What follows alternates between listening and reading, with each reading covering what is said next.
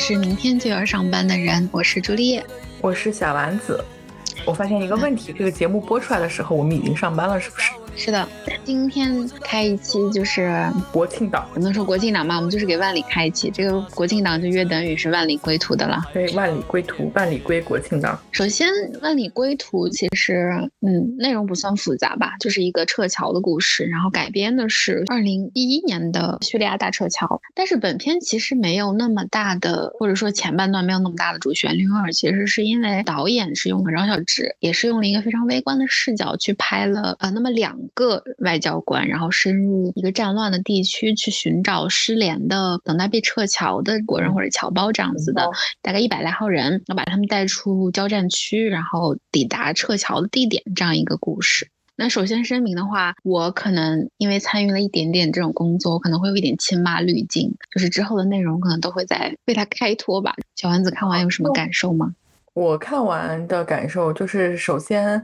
导演是我非常非常喜欢的话剧导演，他是转电影导演转的比较成功的。我是看过导演话剧的，然后演员的阵容上面呢，就是张译就会让你很相信他的质量，然后王俊凯也不错，然后我这个题材加上你国庆档真的没得选，你只能看他。如果你国庆档有看电影的这个计划的话，你打开那个买票的那个东西，确实也有其他的高质量的片子吧，但是你一眼看上去，你想你能看和你想看的，可能压倒性的选择上可能就是万里归途，但是好歹他没有让我们失望，就是。也先不说预期的问题啊，它是一个非常合格的，甚至是百分制的话，它是能达到七十分，甚至有些地方能够单项上能够达到八十分的一个不错的剧情片。就是它现在豆瓣的评分是七点几分，我觉得这个评分是非常中肯的，可能是稍微有一点点偏低，就是对于目前的国内的电影市场来说，这已经是个很不错的片子了。而且这个片子，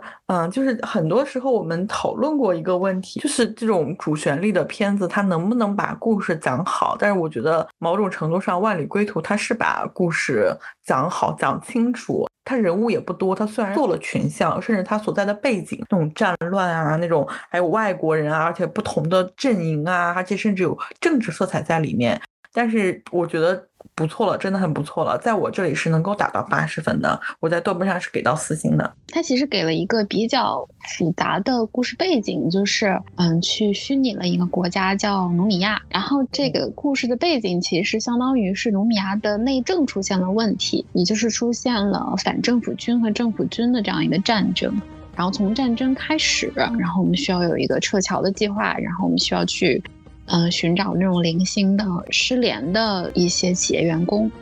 嗯，质量上我觉得确实就是看起来是没有问题的，嗯，但是你你有感受到影片很长吗？因为它其实有一百三十七八分钟。呃，我在大概看到张译第一次就是他们就是他去追逃那几个王迅那个王 想骂人是那一段，然后他们不是被那个反叛军俘虏，然后那一段的时候，我以为那个段结束大概就是找到他们就会结局了嘛，他们不是后来又走回了那个迪拉特，迪拉特，对不起，因为那个我就记得那个地，就那个还蛮有意义一点的，但是我没有想到他后面还会再来一段，就是就是那个左轮手枪。那一段我觉得那一段挺无聊的，就是就是左轮手枪打赌这个这个剧情意象在无数的黑帮片啊、西部片啊、牛仔片都出现过，但是我觉得在这样一个片里面出现这样一个情节，我就觉得很很诧异，你懂吗？我就觉得这个情节就是有点过于去凸显一些所谓的。团一个群体主义也好，英雄主义的东西在里面了，就是那个情节太突兀了。那个讲个小笑话，那个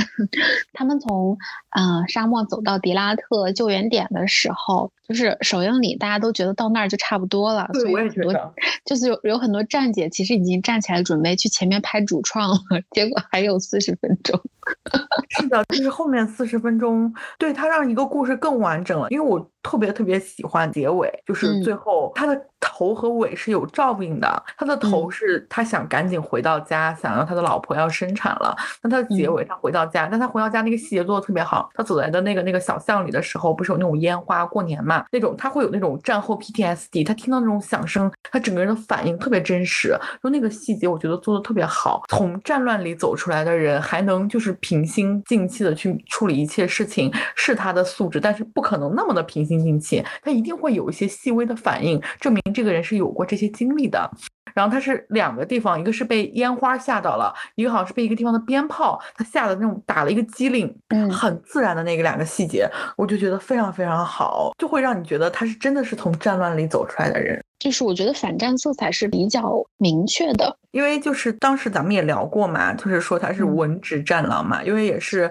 呃，我看到有采访还是里面说，就是他们是从头到尾是没有一把枪的。你看的时候你没有觉得，但是你看完之后你就真的是意识到，就真的是血肉之躯去。就是一腔热血去解解决这个事情，文职战狼真的有被有被笑到。下面现现在任命任命张译为吴京，张译为吴京副京。它其实主线很鲜明，它也有一些支线出去，但它主线对吧？它把整个主线讲得很好，我就觉得这一点真的很不容易了。它不管是用剧情去推角色成长，还是用角色去推剧情，那这一点就是像他之前做《无名之辈》也好，或者是做《你好，疯子》也好，都比之前的那种讲故事讲的要完整很多。我是导演的粉丝。但是我其实我在导演上，我在微博上还跟导演互动过呢。我其实也是，我我是信任饶晓志的，就是在看之前，我们也会觉得万林肯定品相是不错的，然后再加上有郭帆监制，你会觉得他的大场面，对吧？他的那个特效水平应该也是不错的，所以从一开始其实就没有怀疑过万里的质量，就是最后觉得长的那一段，反而是我看第一遍的时候很感动的那一段。就是我我因为我进电影院之前，或者说看片之前，就已经有人跟我说，首映礼有人 看到那儿就已经走下去了，大家都觉得完了，然后那个就没看完嘛，然后就就就就会觉得后面三十分钟很难熬，因为有人提醒你了，就是感觉电影应该散场没散场的感觉。但是我自己真正看的时候，会觉得三十分钟是我比较喜欢的，因为就是从开篇一直到走到迪拉特，你明显能够感受到它的一个叙事的结构是很明晰的，就是是非常商业片的，就是从那个出现意外，然后发生了，就是他们俩被留下，对吧？然后到最大的阻碍就是战乱，然后战乱中间就他们会有反复的摩擦，然后中间有一个爆发的高潮，就是有一帮人跑了嘛，因为他们俩吵架，一直到结尾回落，它其实是一个。非常典型的创作的模板，商业片嘛，挫折挫折挫折，高潮回落，它是一个很经典的结构。反而是最后三十分钟是我没有预料到的，从到了迪拉特到到后面撤退的那些内容是我无法预料的情节，所以我反而觉得会，就是我会相对来讲比较惊喜。然后我也有感受到，就是导演或者是编剧拍的那种拧巴的味道，就是他最后其实人味儿是特别重的。就是这事儿已经跟崇高不崇高没有关系了，因为中间，呃，蛮小的细节，就是他跟王俊凯演的那个程朗，就是他说他第一次就是他老婆怀孕的时候，他也是去撤侨还是怎么样，然后他身后就有一个小姑娘中弹了，啊，然后掉下来，然后然后他老婆就孩子也掉了，所以他就觉得说，当然了，公职人员不能 无神论，但是就是他会有一点很悬的东西在心里面嘛，就是会觉得生命这个东西是很不能说崇高，就就是你会觉得是压在他身上的，嗯，然后直到最后他去就是没有放弃那个外国的小女孩的时候，就是他是不能放的，他放不下。就是他这个人，你让他扭头走，他不可能。就他不是说他有什么家国的那个很大很大的东西压在他身上，反而是出于一种人的，对，就是一个普通人光辉，对，站在那里，然后他可能没有办法真的去丢下一个，因为他见过生命就是那样容易在他身边就一下子没了。我当时看完了是跟我们同事有在聊，就是也会有人觉得说是不是不值当，就是你用一个外国的小女孩去换。呃，我们国家一个外交人员，而且是很出色的那种。这个小女孩，她哪怕是你给了他们，他们其实可能培养的是不好的吧，但是不见得说会没有命。但是在这个生死抉择的情况下，为什么就是你懂，就是会有人这样想，是真的会有人觉得说不值得。但是我们返回到电影里，我们我们之前一直有讨论过，说就是比如战争片儿，其实从拍摄伦理来讲，是说你不能美化战争，你不能美化暴力，你不能把战争里的苦难拍的像是就很暴力美学、很很赏心悦目一样。其实对待战争还是应该有那样一种，一个是敬畏，另外一个就是嗯，你要把它真实的那种残忍给拍出来吧。其实从这点来讲，我觉得万里做的还是可以的。而且我觉得他在表演反战的，还有就是个战争情绪的地方，他铺的这几个外国人的角色也非常非常好。一个是那个向导，还有一个就是那个边境官，就这两个角色，我就觉得非常嗯，因为有一些这种战争片里面，他为了去表达那种对立，表达一些凸显一些主角部分的时候，他会把反也不说反派吧，就是另外一个阵营的人设置的很很弱智，或者是太脸谱化了。就包括他也有不足的地方，就他这里面那个反派就很就很脸谱化，就是一个奸诈，然后嗜血，然后一个一个恶毒的人嘛，就是还给他弄了个独眼龙龙这样的一个身体缺陷，去深化他这个这个印象。但是我觉得他这个边境官还有那个就是那个向导当地的那个向导，我觉得这两个角色，我就觉得做的非常好。就是你会觉得他也是一个很普通的人，而且他在话也很少，而且他真的很用心在做向导。而且他还，我记得他好像还说了一说，这些人是中国人，是我们这的铁路都是他们修的，我记得很清楚。就是，而且他说了，我到那个迪拉特去，那是我的故乡，我就不再往前走了，就是一个很有落叶归根的那种感觉。但是就也没有归到根，但是你也不能说他非常的善良或者怎么样，用善良这种词去形容太单薄了。但是在那一刻，我有被他触动到，就是他举枪，他也没有让张译那个角色，就是他叫什么，宗大伟去为难，他就就说这是我们感觉就是这是我们之间的矛盾，因为有一种就是你是一个外国人，这是我们国家我们土地上的矛盾的那种那种讲的不想被别人施救，对对，就是他他有一种那种他们属于他们国家的那种自豪感、认同感也好，就是那种东西。就虽然这个国家陷入到战乱，但我到我的故乡，到了我的故土，我就不再往前走了。虽然我是一个老头，虽然两个家族的世仇不是我们一个人的事情，但是呢，这是两个部落的事情，我也愿意出来去承担这份就是这种宿命的东西。就这个点有有打动到我。还有就是那个边境官其实也很不错，因为一开始我会觉得那就是那个来来回回他们不是盖章弄身份证，章没什么要蓝色的背景儿，要要阿宇，要什么巴拉巴拉的那段。倒我觉得挺那个什么的，但是他把这个人也是塑造的很鲜活，就是他是一个边境官，他是一视同仁的，他对所有要来的人，我就是要走这个程序，不管你们的人是怎么就是弄丢护照的啊或者怎么样，那我我又不是你们国家的人，我就在这个地方，我的边境官，我的我的目的就是去守好这个边境。我是觉得这两个角色做的非常好。整体来讲，我觉得对一个外国形象的刻画，这个立意都是蛮好的。就是就跟我当时看到，嗯，《流浪地球》。里面吧，就是最后结尾的部分，其实是一个会让我心里特别舒服，或者说特别有个人文上的让我觉得很舒心的一个处理。就是说，他在结尾是把他要炸什么木星，要就是要用整个空间站炸木星那个决定告诉了联合国嘛。然后联合国的意思是说，就是我们通过这个比较机械性的投票跟判定，我们是不同意的。但是已经到了世界末日了，就是你愿意尝试，我们也不会拦着你。会让人感受一种众生其实都有能力去抉择自己命运的那种，对对对，那种感受吧。然后在万里里其实也有，就是我印象最深的其实是宗大伟跟哈桑，就那个边境官哈桑讲的那段话，就是说，嗯，我理解你这儿的战乱，我们民族也是经历了一百多年，其实才算是平息了，对，才算是平息了战火和这种民族之间的纷扰吧。所以我们也就是不会干涉，但是我们是理解的，我们是。尊重的，我们需要他们自己去理清跟站起来，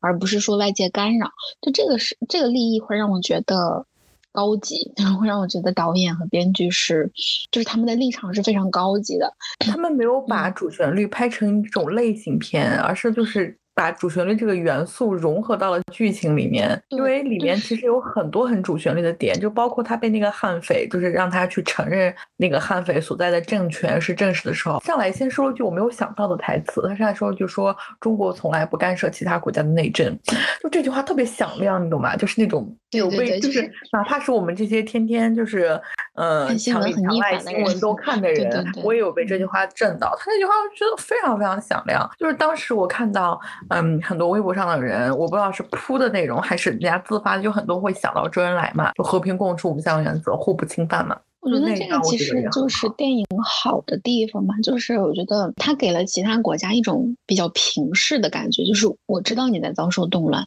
但这个就是阶段性的，是没有办法避免的，并不是说我们国家就好就高级就比你强，所以嗯。嗯我们怎么样，而是说我理解大家都会经历这样的民一个民族需要站起来的一个过程吧，所以这一点会让我看得很舒心，就是那段话出来，我会觉得哦这个导演就是有点东西，对对，有点东西，很。怕这种单视角的东西，你拍出，而且是涉及到这种国际性的一些东西，你很怕拍出来东西很傲慢。就是有一些海外的片子，它拍出来会很傲慢，就是我是来拯救你的，我来给你力量，而且有不止傲慢，还很圣母，很美国，你懂吗？对，因为之前我就是我印象最深的看到这一段，就是我们跟其他人视角区别就在于说，我们当时上，就是我在国外上课的时候，就有一个白人老头，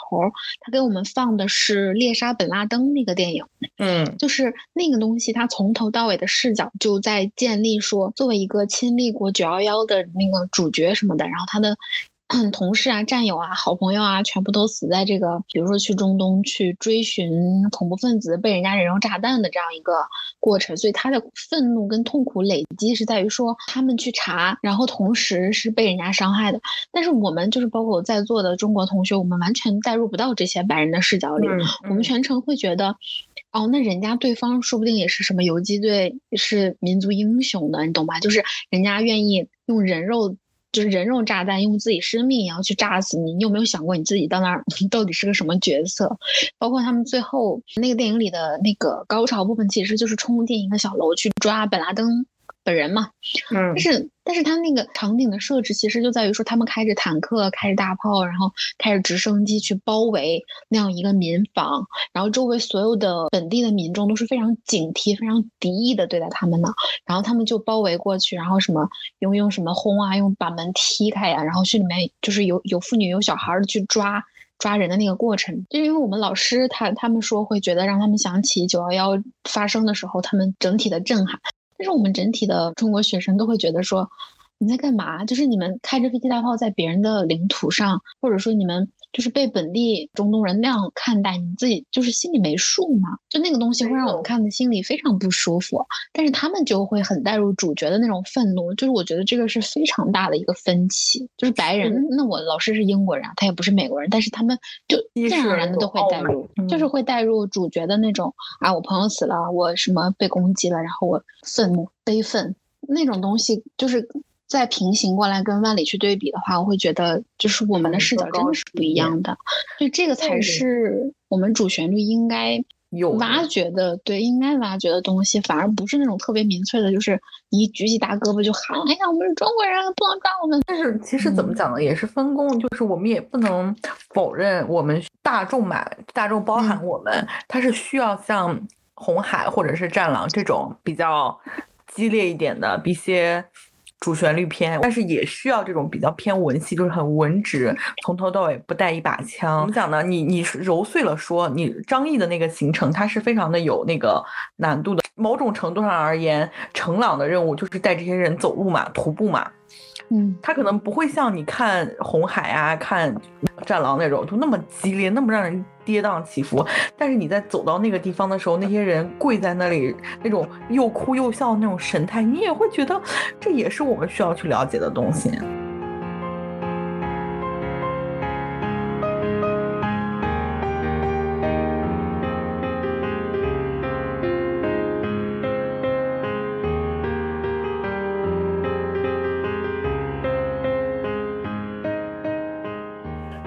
选的都特别好，然后我虽然在中间对于王俊凯饰演的那个角色，因为你很难在那种情况下，他在很他有一点点就是那种理想主义嘛，因为他也没有经过社会的毒打，他那种很理想主义。但是你倒过头来想，二十五岁职场人，我二十五岁、二十四岁进职场的时候，我也觉得我的老板或者我的上级用一些职场的技巧去获得些什么是不对的。但是后来想想。好像也没什么不对的，只不过就是到了不同的年龄段，你处理方式不同而已。你当时可以选择去告诉这些人，但是呢，你就要有一个能力去承担告诉这些人真相之后的后果，就是肯定会队伍会散，会有人逃跑。但是你一定是经历过这样一个经历，你才知道这个时候不能说实话，并不是说撒谎的对或错。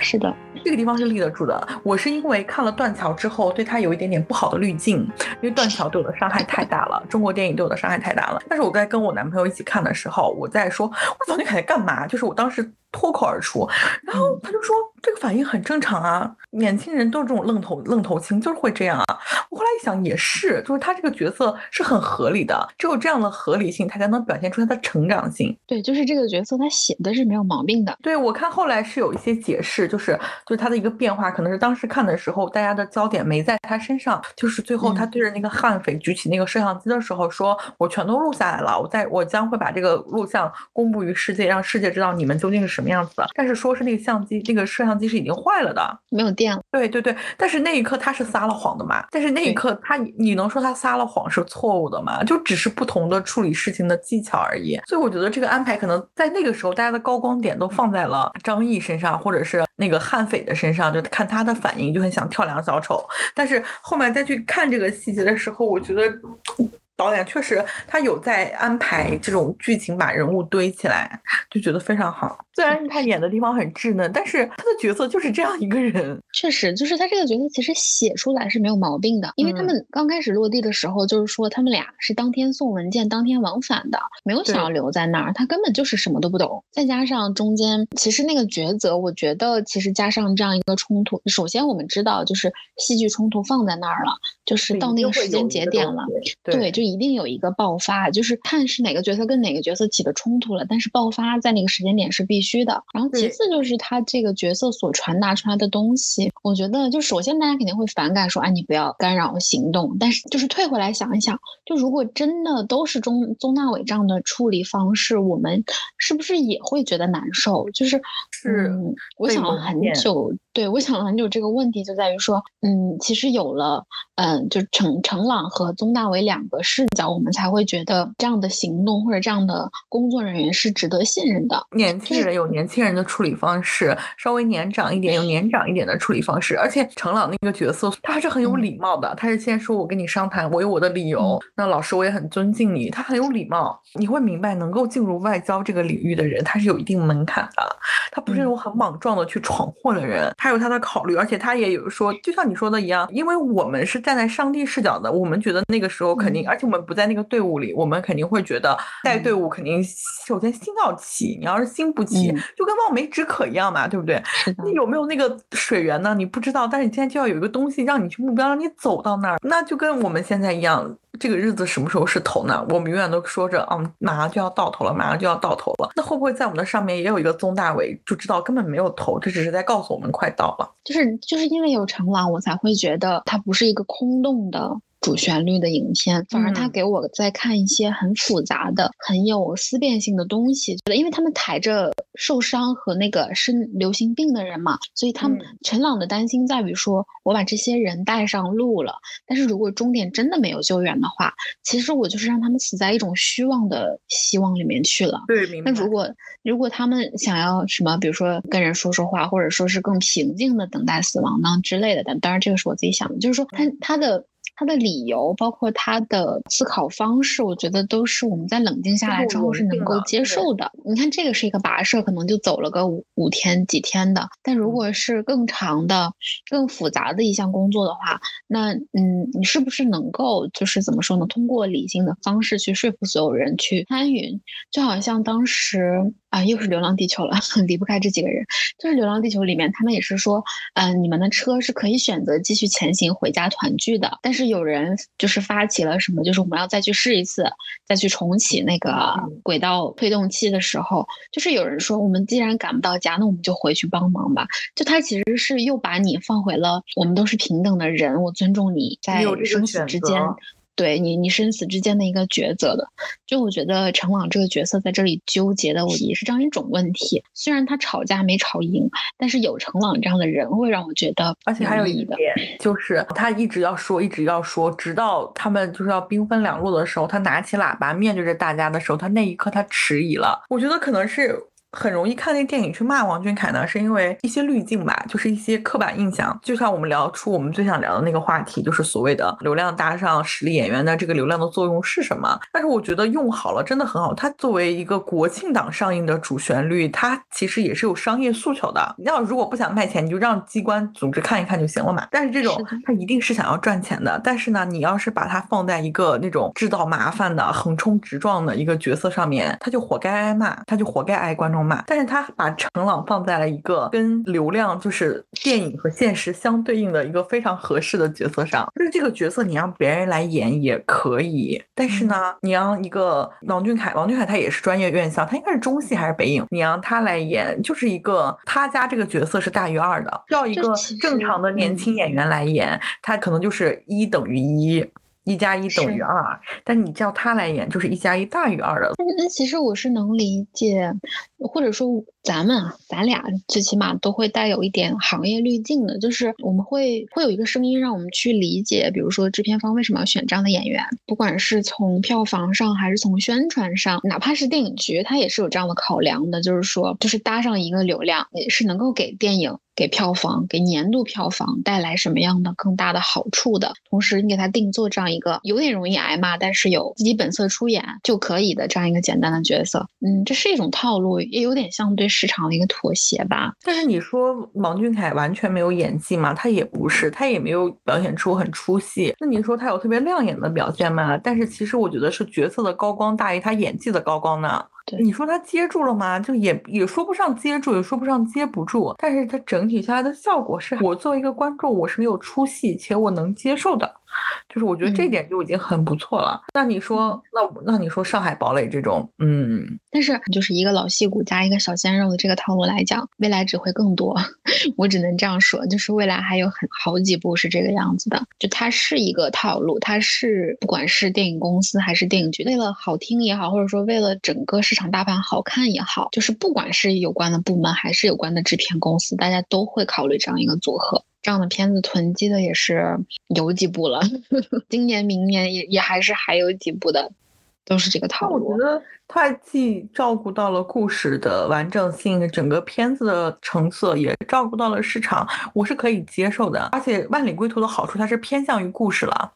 嗯，它也没有把所有的高光都给到程朗，绝大部分的高光还是给到了张译的。这种取舍我是可以接受的，因为我觉得电影它本来就是一个很市场化的一个文化消费品的一个东西。就是兼顾商业性这个事情，其实又引到另外一个问题上，就是说，包括我们在宣传一个影片的时候，为了不凸显它那么主旋律，为了不去彰显它的这个很很根正苗红的味道，我们反而去主打这这部影片是一个商业大片，它是一个很商业的片子，一点都不伪光正怎么样的。就是通过这种呃对冲的方式来去削弱它的主旋律感吧，但是这样一种手段会又让我觉得，就是恍惚之间那天我跟 一个同事相视，就是我们俩冒出了一种疑惑，就是说我们在以前说一个片子商业片不是骂他的吗？你懂吗？就以前商业片这个标签是一个骂人的话，但是现在反而为了还为就是为了不让大家去反感它是一个主旋律片，反而要去强调说，那它是一个纯粹的商业大片，拍的非常有商业感。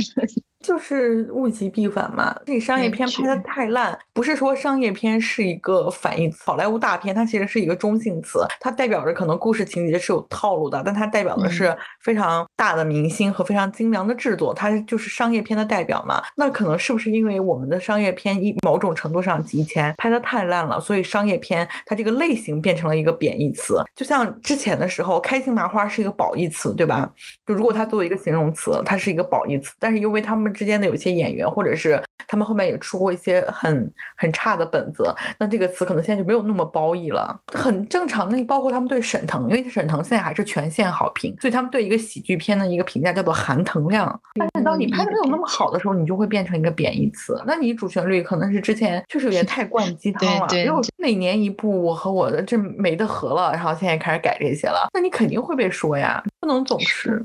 因为现在电影市场 太惨了，就是全世界全全中国人都知道旅游市场惨，但是大家有没有想过电影市场也很惨？要不然拍了播不了，要不然被剪的稀碎。就是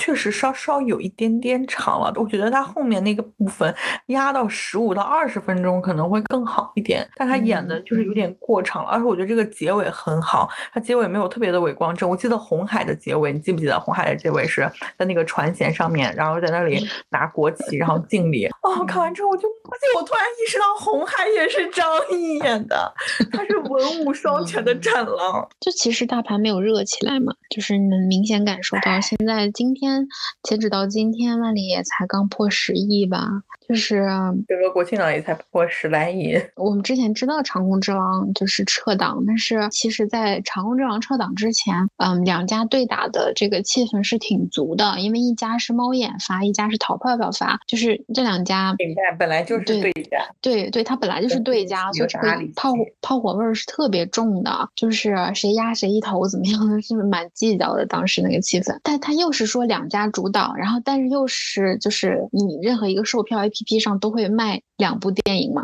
所以其实就是谁压谁一头啊，谁的数据更好看，谁的评论更好看，就变得非常的微妙。当时这个对打的气氛已经到那儿了，但是真的没有想到，嗯，场控会撤档。虽然长空如果上的话，两部加起来可能国庆档也可能二十是个梦啊，可能到不了二十，可能十几，因为它容量就那么大，加上就是现在的一些影响啊，加上一些电影院也没有，有一些地方的电影院可能还没有那么进行营业，以及一些倒闭的情况，但是它起码会比现在至少要好个几亿。因为我昨天想看电影的时候，我看到最后。我现在在想，我要不要再去看一遍《流那个独行月球》啊？没得看了。是的，就是就是那个搜救，还有那个一路平安还是什么，就是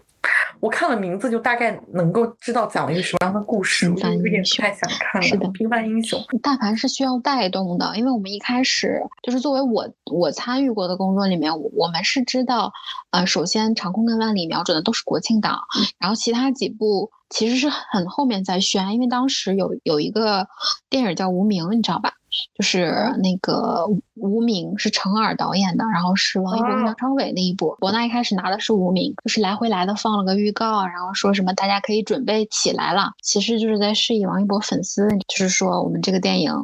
可能要上国庆。但是当时其实长空能上国庆的这个这个这个迹象是比《无名》更更那个啥的，然后长空又是。呃，一凡，王一博的一凡，所以当时粉丝其实粉丝里的心态都是说，那我们肯定先冲一番嘛。所以长空一开始的预售冲的非常的好，所以无名就被换下去了。就是本来就是博纳的，博纳相当于把无名换成了一个那个叫什么平凡英雄。博纳自己家换了一一个片子去上国庆，确实没成想就是 长空撤的非常的出乎意料，对，都已经到首映礼了，然后就撤。然后大盘一下子就冷下去了。现在二零二二年的总票房才二百七十一亿哦。我还想到一个点，就是他们当时举着护照车在那儿开往穿过那些地方的时候，我脑海里就蹦出了那个邪不压正，懂吧？为什为什么？哦，那个亨德勒那一段，我知道了。天呐，我当时我不敢多想，你懂吗？但是我脑海里蹦出了那个环节，你明白吧？不能多想。哎，但是但是你回来的话，你会觉得就是其实宗大伟跟哈桑说的那段话是把这个印象给扭回来了的，就是对，就是我理解你的动荡，我们也经历过，就是对，这还是本片最打动我的一个人文的角度了，这里算立住了。但是你刚才跟我说的那个真的细思极恐啊！是的，我们亨德勒爹，我们亨德勒爹骑着小毛驴，American passport。然后在那里，哇！我当时想到这的时候，我也，我，我也是有一点害怕的，是不是？你们三部曲真的科研戏费啊！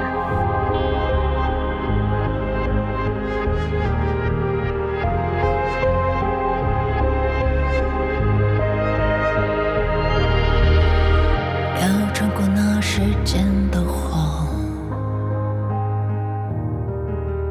要穿过一生炙热的梦。有多